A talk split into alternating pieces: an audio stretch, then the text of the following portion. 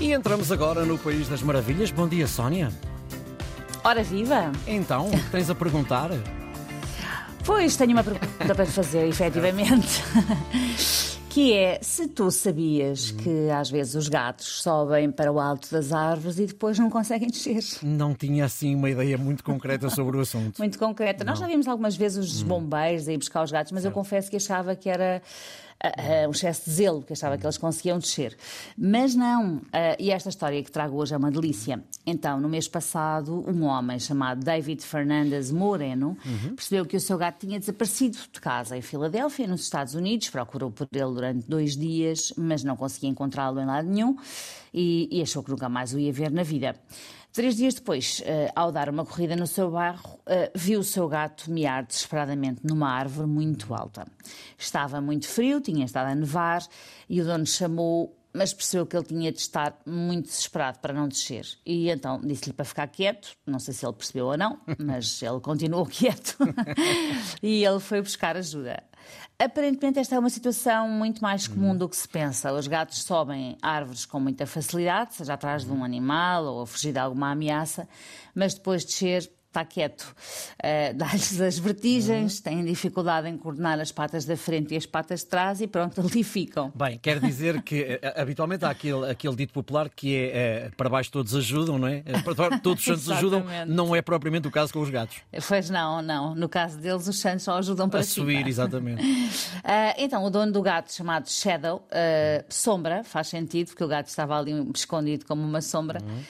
o dono então ligou para a polícia e o agente deu-lhe alguns contactos que lhe podiam ser úteis. Uh, e foi então que chegou à fala com um trepador de árvores, um alpinista profissional chamado Stephen Murrow, que vivia a cerca de 30 minutos da casa de David, curiosamente, tanto muito perto, e que não cobra absolutamente nada para salvar gatos de, de árvores.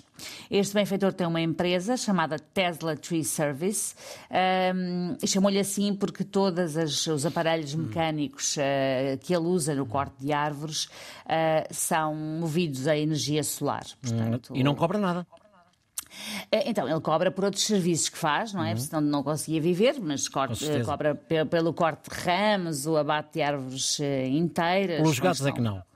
Os gatos é que não. Uh, salvar gatos é a oferta da casa. uh, durante os últimos três anos, Murrow já salvou mais de 100 gatos aventureiros nas subidas, mas menos afoitos para descer. Uhum. Nos vídeos uh, que ele tem, vê-se o alpinista a chegar-se aos gatos aflitos e a falar com eles assim de forma querida, tipo... Engatês. Engatês. Engatês. Então, rapaz, o que é que tu estás a fazer? Exato. Sai daí que tu não és um esquilo.